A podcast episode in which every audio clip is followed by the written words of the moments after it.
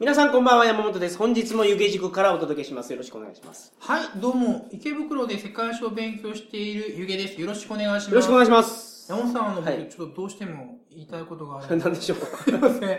この場を借りて、はい、お願いします。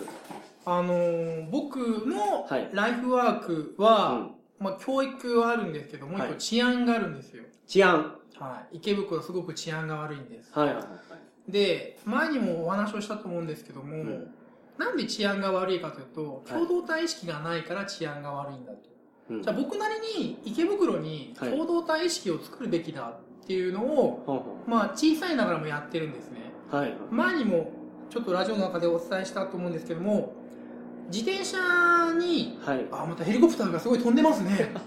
なんでこんなに飛んでるんですか？池袋は治安が悪いからです。はい事件が起こってると事件が起きるとすぐ飛びます。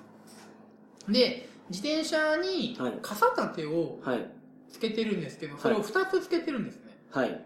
で、僕が、まあ、自宅まで帰るとき、もしくは教室に来る途中、雨が降っているときうに、ん。その、傘を持ってないで歩いている人がいると。はい。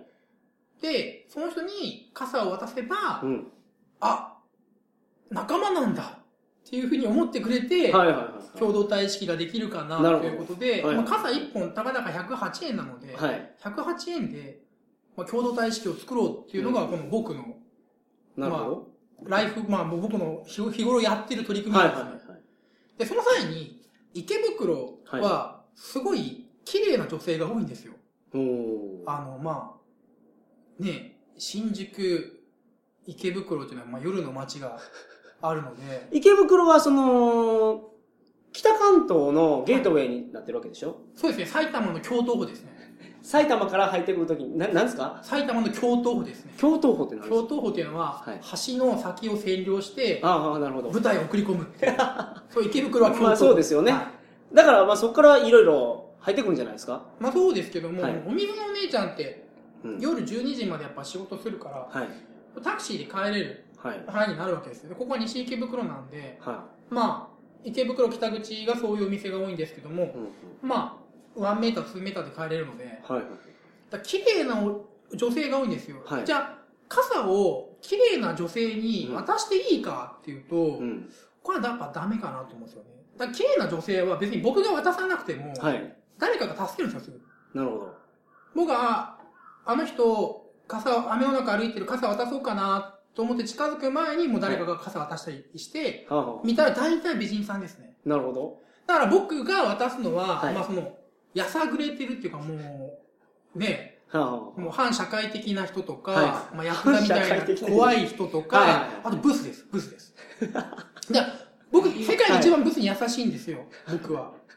いや、まあ、世界で一番かどうかわからないですけど、世界で一番ブスに優しい。ですはいね。はい。だ美人は誰か助けると、はい。ブスは僕じゃないと助けられないと。はいはい。だから傘を渡すときに美人さんがいても、はい。まあ君は今濡れてるけどすぐ誰か助けるからと。はいはい。この傘はブスのためにっていうふうに、まあ、美人さんを横素通りして、ブスに渡すっていうのをやってるんですよ。はい。ところがですね、また、ブスは、また問題があるんですよ。はい。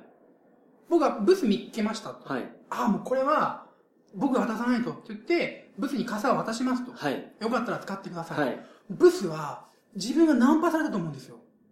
無視するんですよ。はい。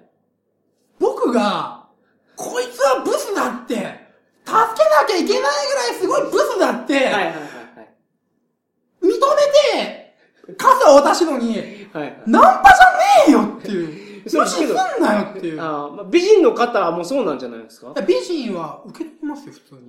ああ美人は、あの、なんすかね、やっぱそういうの慣れてますね。あだからまー、なるほど。僕そんなに美人には渡さないですけど、さっき言ったように。はいはいまあ、まず仮に渡した時は、スッて受け取りますねあ。あ、ブスは、警戒心が強いですし、なるほど。ブスは、なんかナンパされたと思いますし、ブスは被害者意識が強いんですよ。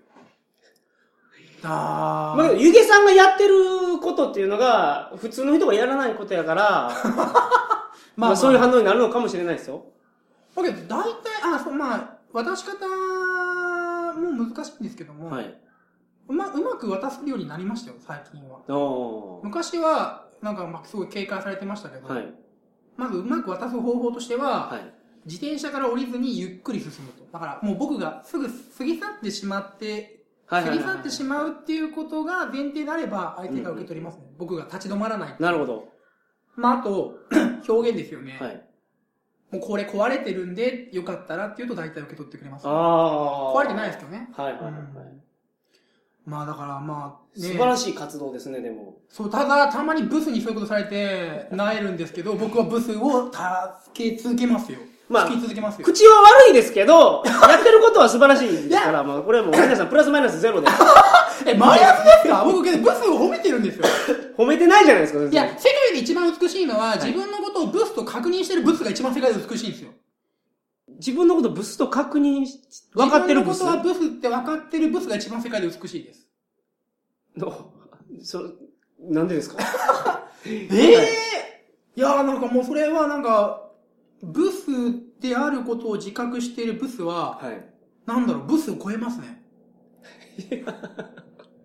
はい。すみません、なんかすごい呆れられた、呆れた。いや、わけわからんなと思って。まあ、それぐらい、はいまあ、僕が、その、はい治安とはい、ブスに思い入れがあるって話です。あ、なるほど。はい、すいませんでした。まあそう、ゆげさんの好みっていう話ですからね、ブスっていう。その、短い言葉で表現しようとするとそういう言葉になってしまいましたけど。はい、はい。今回は、ゆげさんの新刊、はい、中国とアラブがわかる世界史のはい、アラブについてはい。ご説明していただきます。あ、もうじゃあ中国いいんですね。先週は中国について説明しました。中国がなんであんなに、その外交関係が悪化するのにもかかわらず、周りの国をどんどんどんどんなるほど。攻撃していくのかはいは、えー、この中国とアラブがわかる世界史を読めばわかるとありがとうございます。いう話をしましたが、はい今回はアラブ。アラブ。了解です。はい。はい。よろしくお願いします。お願いします。それではトリガー放送始まります。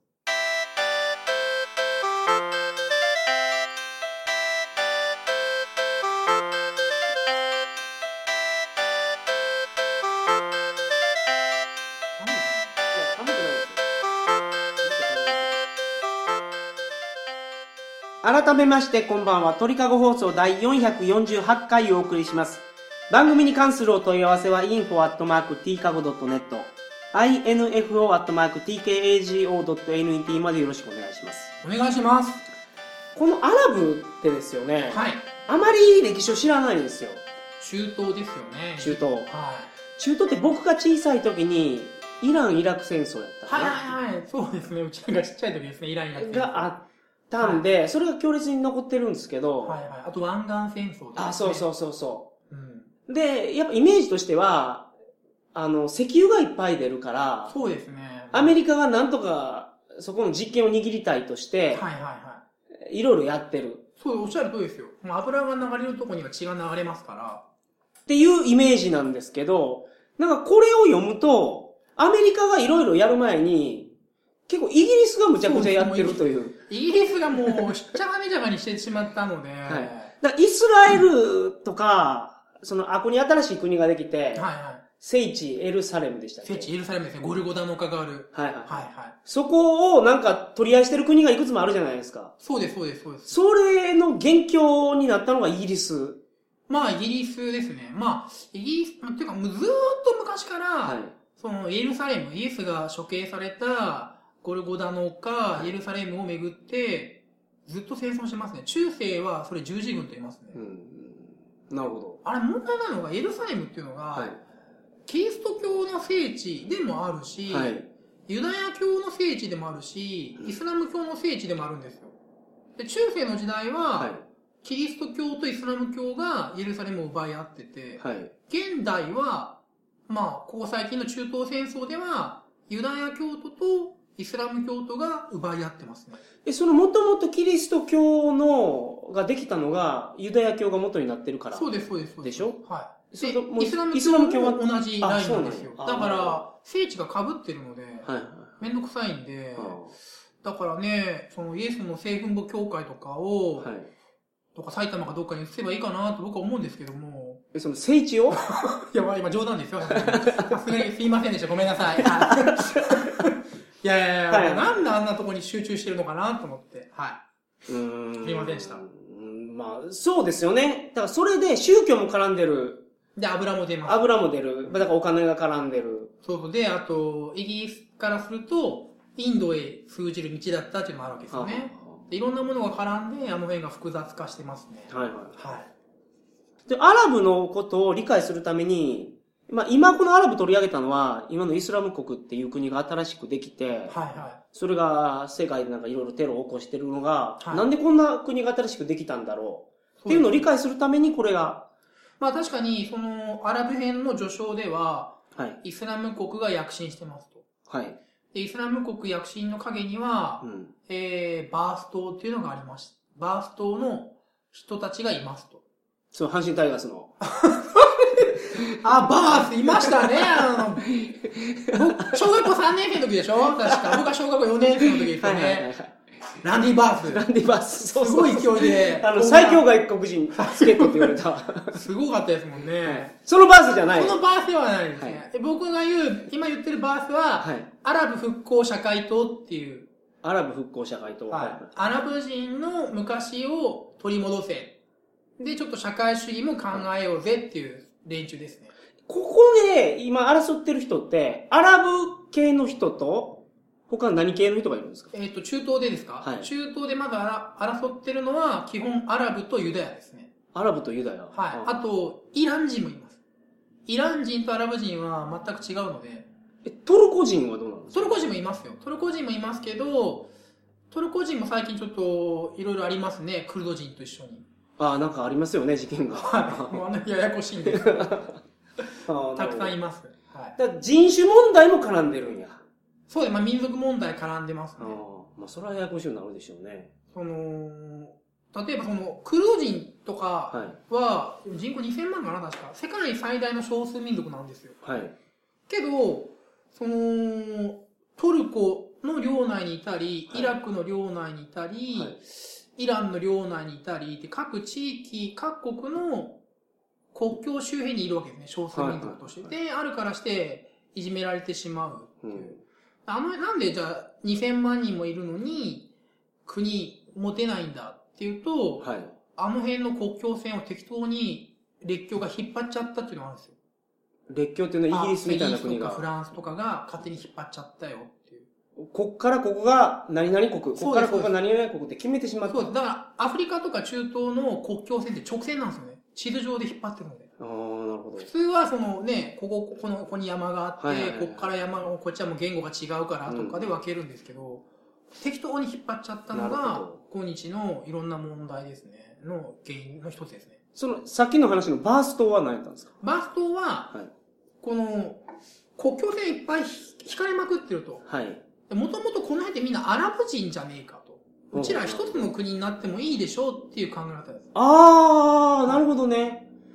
だからそのえそれがイスラム国の中心の考え方なんですか？イスラム国の中の結構な考え方ですね。おはいーそのイスラム国、そのイスラム国の中に、はい。その高級官僚たちが混ざってるんですよ。賢い官僚たちが混ざってて、はいその官僚たちの考えは、あの辺全部アラブという国にしてしまおうっていう。みんなアラビア語を話すし、はい。えーみんなイスラム教だし、うん。だから一つの国になってもいいじゃないかと。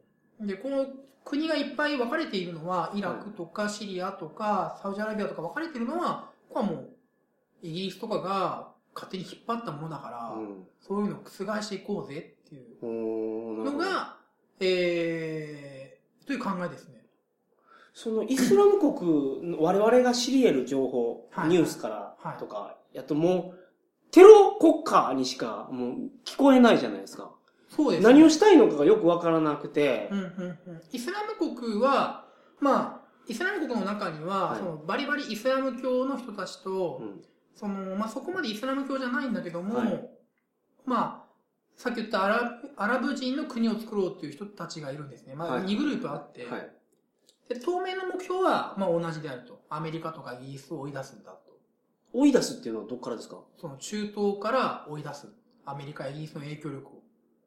例えばその、中東の国の中でも、はい中東にある政権の中でも、イギリスとべったりとかアメリカとべったりっていうのがあるんですよね。あるでしょうね。そういうのを打倒して、はい。アラブ人だけの国、うん。じ純粋なイスラム教の国を作ろうって考えてますね。で、まあ、最大の目標が、イスラム国最大の目標は、昔イスラム教だった地域を全部はい。イスラム教徒の手に取り戻すと。で、同じイスラム国にするっていうのが目標ですね。だそれが達成されれば、スペイン、ポルトガルもイスラム国になりますね。え？そこまで広いんですか？そう、昔、そうですね、こ、この前やったんですけども、イベリア半島、スペイン、はいはいポルトガルは、スペインの歴史の時に。そうですね、はいイスラム教徒が一時期支配してましたので、はいはいはい。はい。あそこまで取り返すのが目標ですね。うーん。あと中央アジアとインドですね。インドもイスラム教があったまあ。そこまでになったらその反対は大きいと思いますけど、うん例えばその中東のところを一つの国にうん。するっていうのに対してですよね、西洋諸国が反対する理由は何なんですか？それは絶対反対するでしょうね。理由は、はい。一つにまとまると、それはすごく大きな力になるわけですよ。はい。バラバラだから力がなくてコントロールしやすい、はい言うこと聞かせやすい油が手に入れやすいって話、うん、なるほだからそのこうちょっと抽象的な話になるんですけど、ど。はい。自分の国の隣はできる限りバラバラの方がいいんですね、隣がまとまった国になってしまうはいと強国化するので、それは避けたいっていうのはありますなるほ例えば、えー、昔、まあ、江戸時代の最初の方ですね、はい1618年から30年戦争っていうのがあったんですね。で、これドイツど。はい。の戦争なんですけど、はい。で、途中ドイツが統一されそうになったんですよ。うん。中央集権化されそうになった。はい。その時にフランスは、お隣のドイツが強力になったら困るっていうことで、ドイツ30年戦争に介入してドイツをバラバラにしてますね。うーん、なるほど。日本だったら、30年戦争っていうのはドイツの内乱やったんですね。そうですね、ドイツの内戦なんですけど、まあ、はいフランス、今言ったフランスとか、デンマークとかいろんな国が入ってきて国際戦争になってるんですけど、はいはいはい。日本だったら、日本のお隣の中華民国がうんバラバラな方がいいと。うんだから中華民国の中でも、中央に言うことを聞かない張作霖を支援したりとか。はあはだ基本、その外交では、自分の近しいとことか自分が大事と思ってる油が出るとかいうところは、基本バラすっていうのはあなるほ原則なんですね。ど。で中東の方は逆にバラされてきたっていうのがあるので、うん、一つにまとまろうぜ、アラブ復興社会とバーストですね。はい。その、アラブの中でもけど今戦争が起きてるでしょ？はい。あの、どこやった？イスラエルとどっかバンバン戦ってますよね、なんか。あ、イスラエルと、えー、まあガザ地区はやり合ってますね。なんかニュースであったんですけど、もう一回やめようって言って、はいはいじゃあ俺が最後に一発撃ってから終わるって言って、じゃあ俺の方も撃ってから終わるって言うんですけど、結局終わらない。なるほど。あれはユダヤ人とアラブ人ですね。ああ、そうか。いろんな争いがあるけど、理由がいろいろ異なるわけですね。いや、けど基本同じですよ。だって、あそこにですね、はい。イスラエルっていう国を作ったのは、やっぱあの辺ばらしたいっていうのはありますよね。あの辺をぐちゃぐちゃにしときたいっていうのはやっぱあると思います。あったと思いますよ。え、そう、イギリスはいがここをイスラエルにしますって決めたんやと思いますけど。はい、そうです、そうです。そうですそれって、なんか気まぐれで決めたわけじゃないんですか？えーっと、もともと、その、エルサレム、はい。パレスチナ地方のエルサレムはオスマン帝国の領土でしたと。トルコ？オスマンオスマントルコの領土はいでした。はいはい。でイギリスは戦争で勝って、はいオスマントルコから領土を奪って、はい。そのパレスチナにユダヤ人を入れまし、入れさせましたと。はいはいはいで、えー、最初の方はユダヤ人の数が少なかったので、はい。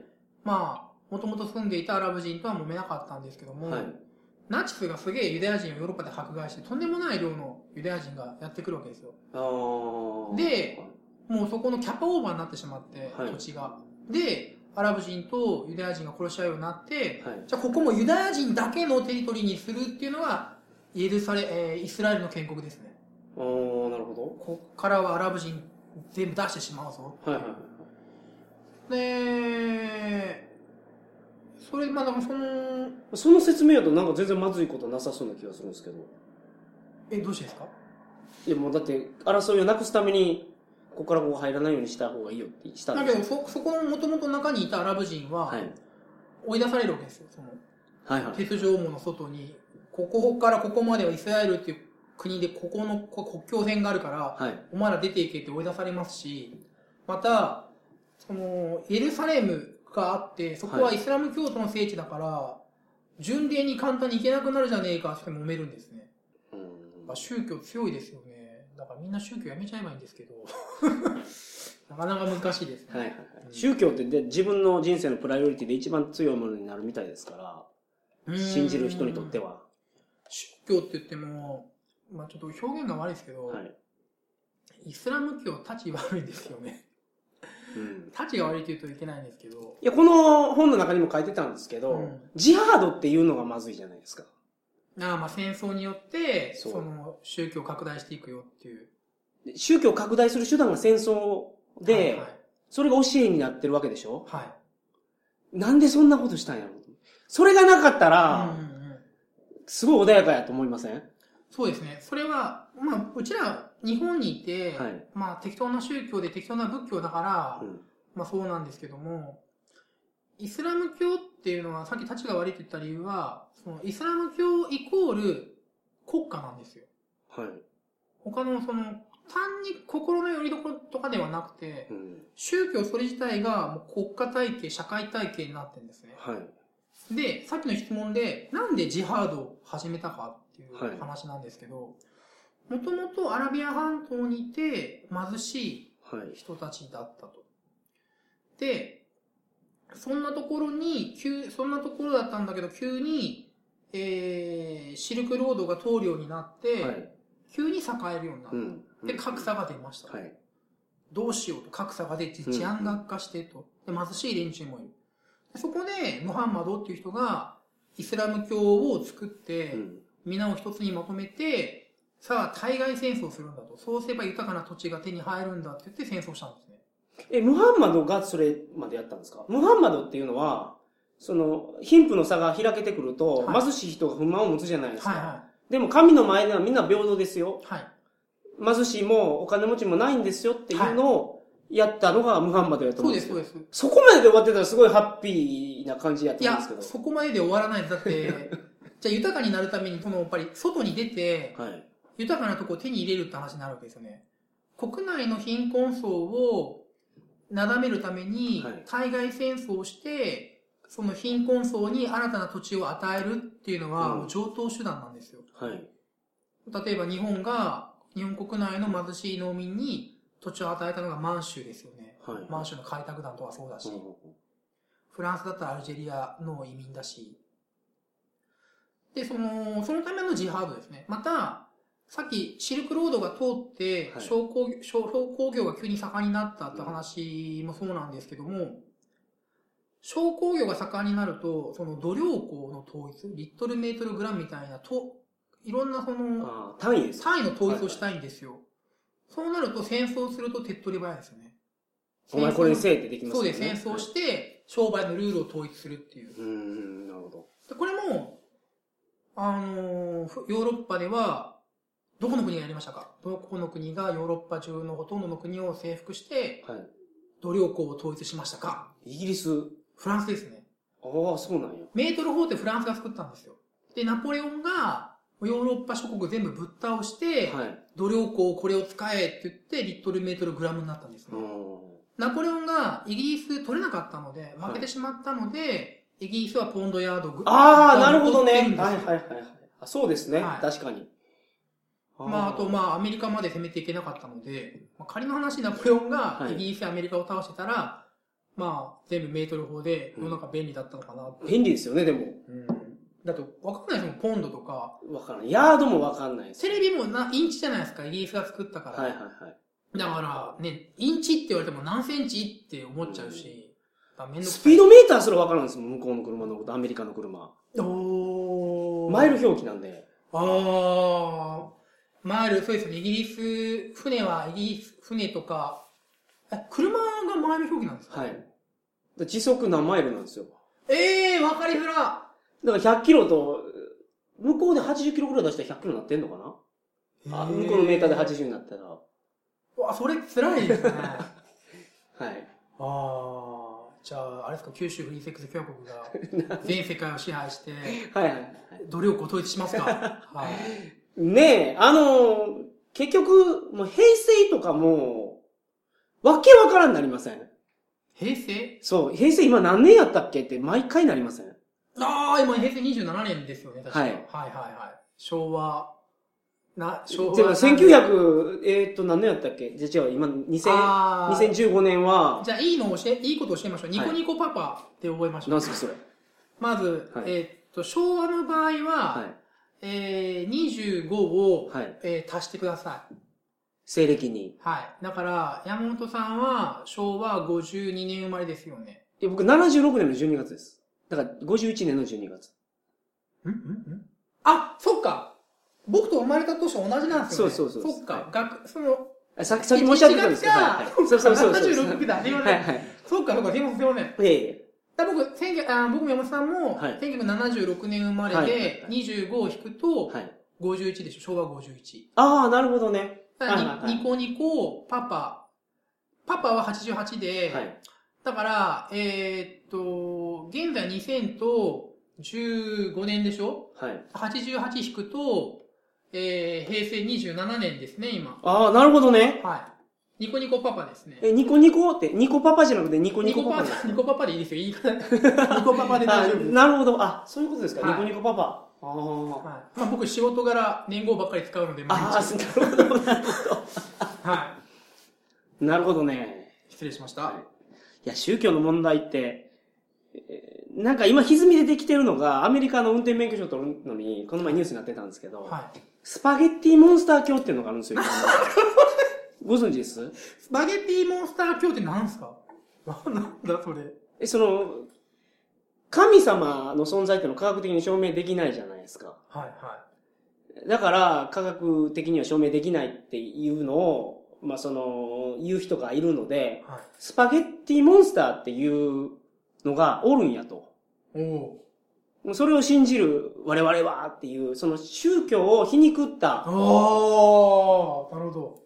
で、そいつらは結構頑張って活動しててですね、うんうんうんうん今その、向こうのアメリカの方うん。の教科書とかにもうん、科学的に説明してなく宗教を書いてたりするんで、うんうんスパゲッティモンスターのことを載せろとか、うん。おー、うちらだってそうじゃないか、みたいな。そうそうそう。だってこれがいないこと証明できないでしょ？キリスト教の神様を証明できないのと一緒でっていうことで。なるほど。で、この間問題になってたのが、あの、私はスパゲッティモンスター教を信じてるものですと。うん。で、運転免許の写真撮りに行った時に、うんスパゲッティを茹でた後にうん、開けるザルあるじゃないですか。はいはいはあれを被ってないと写真撮れません。それを被って写真撮りに来た女性がいたそうなんですい。よ。なるほど、あの、その、あれですよね、だからその、イスラム教徒で言うと、その、そうそうそうそうブルカですよね。目だけ出してる目だけ出してるみたいな。で、それでまあ、スパゲッティ、あの、揚げるザルを被って、まあ、顔出てるんですよ。はい写真撮りに行ったらうん、断られたんですって、免許センターに。。宗教の自由を認めてないんじゃないかと。で、それを、そう、宗教の自由について、その、活動してる団体に、うんから、正式に抗議してもらって、なるほど。認められたんです。その、ザル被って写真撮って。面白い連中いるなぁ まあ結局、なんかこんな変な宗教とかも出てきてますからね。まあまあ、変な宗教って言うと、まあまああれですけど。はい。うーん、イスラム教、その僕ね、よくね、イスラム教徒との融和を図らなきゃいけないとか言うじゃないですか。はい僕は無理と思いますね。あの、イスラム教徒が一定数いると必ず揉めますね。なんでかというとさっきも言ったんですけど、イスラム教徒って、はい。イスラム法による国家運営を望むわけですよ。はい。だから一定数いると、自分たちでイスラム法を施行する組織を作ったりはい。しちゃうんですよ。はあは例えば、イギリスで今問題になってるのが、あはい。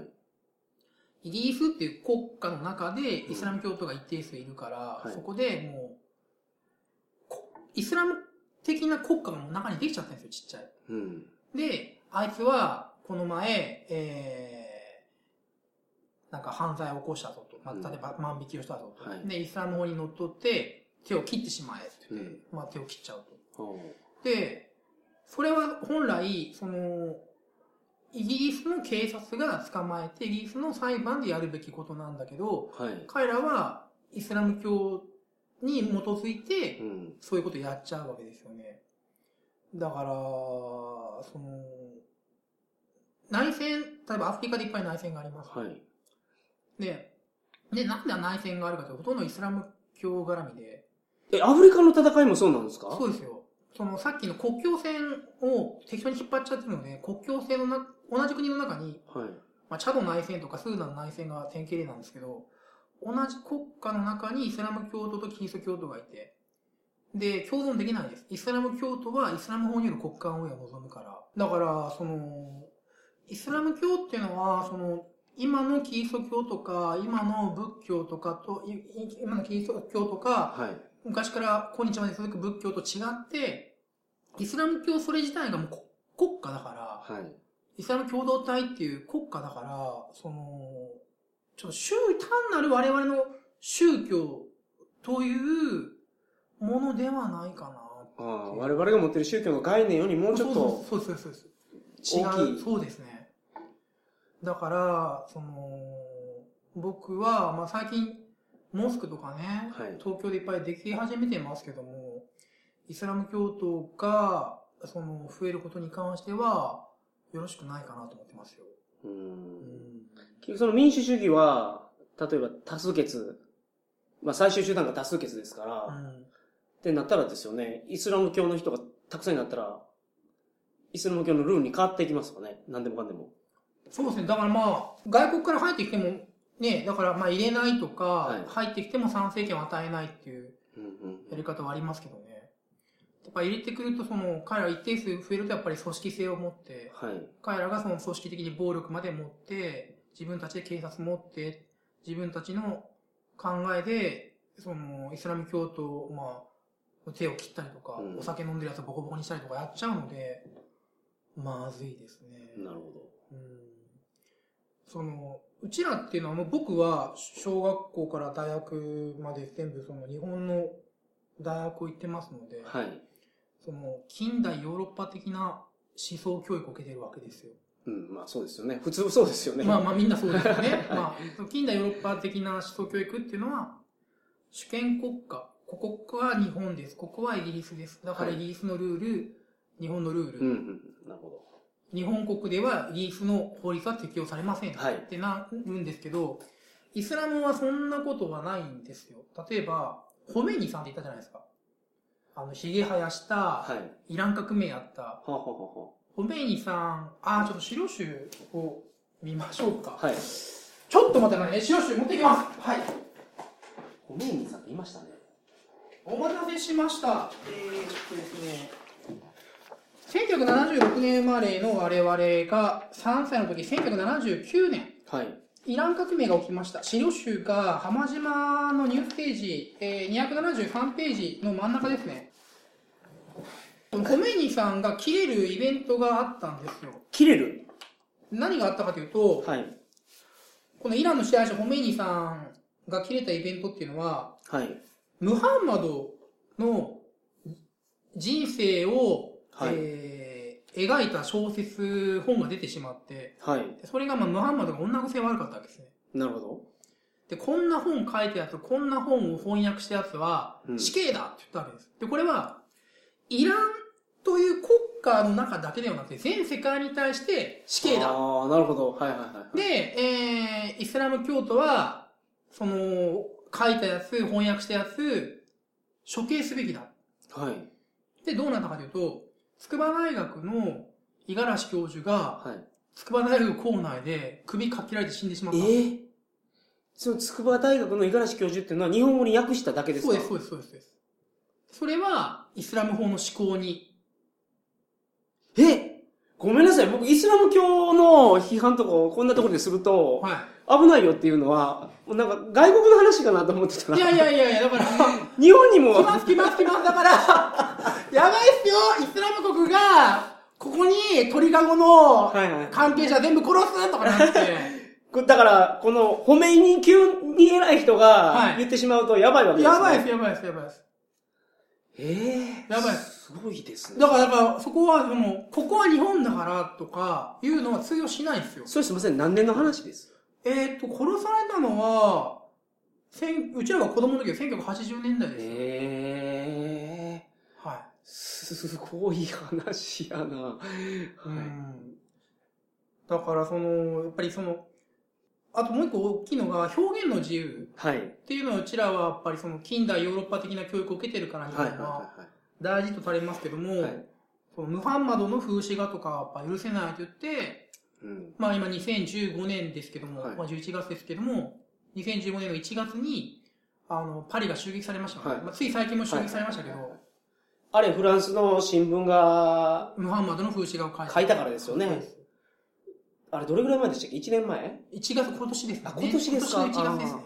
それで大きなニュースになりましたもんねそうで。す。あの時から準備してたんじゃないかなと思っても、すぐ。ああ、次の、だあの、この前あったでしょ？はいはいはい。パリの襲撃事件1。週間、2週間前ですね。はいはい1週間前ですね、はい。だから、そのうちらと考え方があまりにも違いすぎるし、はい。価値観、うんっていうかゴールが違うので、はい表現の自由とか、主権国家、ここからここまでイギリス、ここからここまで日本だよとかいうのもないので、だから僕はイスラム教徒とは簡単には共存できないぞっていう。うーん。なるほど。なるほど。みんな適当にね、なんか寛容になりなさいとか、はいはい相互理解だけどはいはい、はいいや、りできねえよ、こんなやつはと、僕は正直思いますよ。いや、ほんま最後ほんま金玉ヒュンヒュンなる話でしたね。すごいな。怖いっすね、そりゃ。はい。まあ、その、その、まあ、イスラム教だけじゃないんですけど、アラブの歴史についても、あの、さっくり学べるのが、はい。この、えー中国とアラブが分かる世界史。史。はい。12月3日、い飛鳥新社さんから発売でございます。アマゾンで買うのを望んでるんですよ、あ、ね。そうですね。できれば Amazon で買っていただければはいいかなと。まあ、もちろん、あの、大きい書店さんだったら全部どこでもあるので、はい。はい。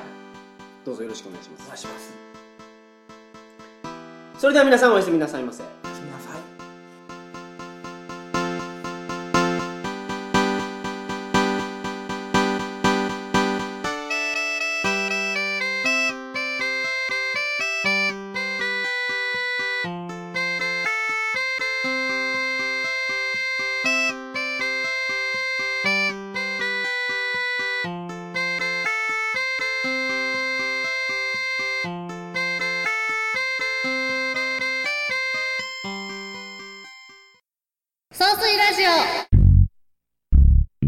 水ラジオのドメインは、はい。sousui.info です。SUOSUI? .info です。INFO でみんな一気にアクセスできるわけね。俺たちも。一気にね。え一気にね、ドンとアクセスしちゃおう。はいうちの同僚もいいって言ってたから。ソースラジオ面白い。面白いって言ってくれた。みんなネットラジオに夢中よ、もう。山本はどうやって言ってます？山本は、なんなん？謎やな、言ってた。どこの人かな、言ってた。ありがとうございました。